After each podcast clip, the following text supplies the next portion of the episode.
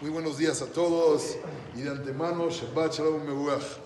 Hay una alajá muy interesante. Me imagino que cualquier persona quisiera que así funcione su negocio. Kol ha-mitzvot mevarech alehem ve'over le'asiatam. Hay ciertos despachos que así funcionan los restaurantes. Uno llega, hace su pedido, lo paga y después se paga en la fila para que se lo, se lo den. En las mitzvot, cada vez que vamos a cumplir una mitzvah hay una berajá. Cuando llegamos a la berajá, ¿cuándo se dice la berajá?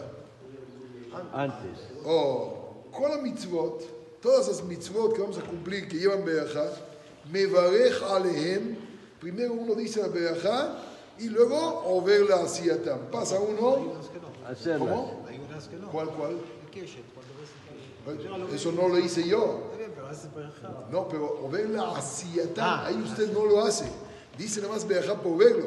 ¿sí? Pero igual, por ejemplo, en el besamim, vale la pena, dice la checar si huele, porque muchas veces nos sorprende y la rosa no huele, entonces no hay berajá.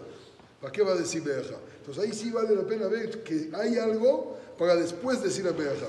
Pero en el tefilín, hay gente que está así, amaga, da dos vueltas incluso, o hay unos que dicen la berajá conforme van dando vueltas.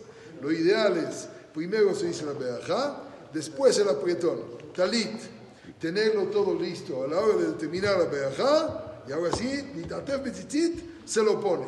No a la mitad y no después, para que sea de inmediato y así cumplimos con todas las mitzvot que tengamos todos. Shabbat, Shalom, Mevorach,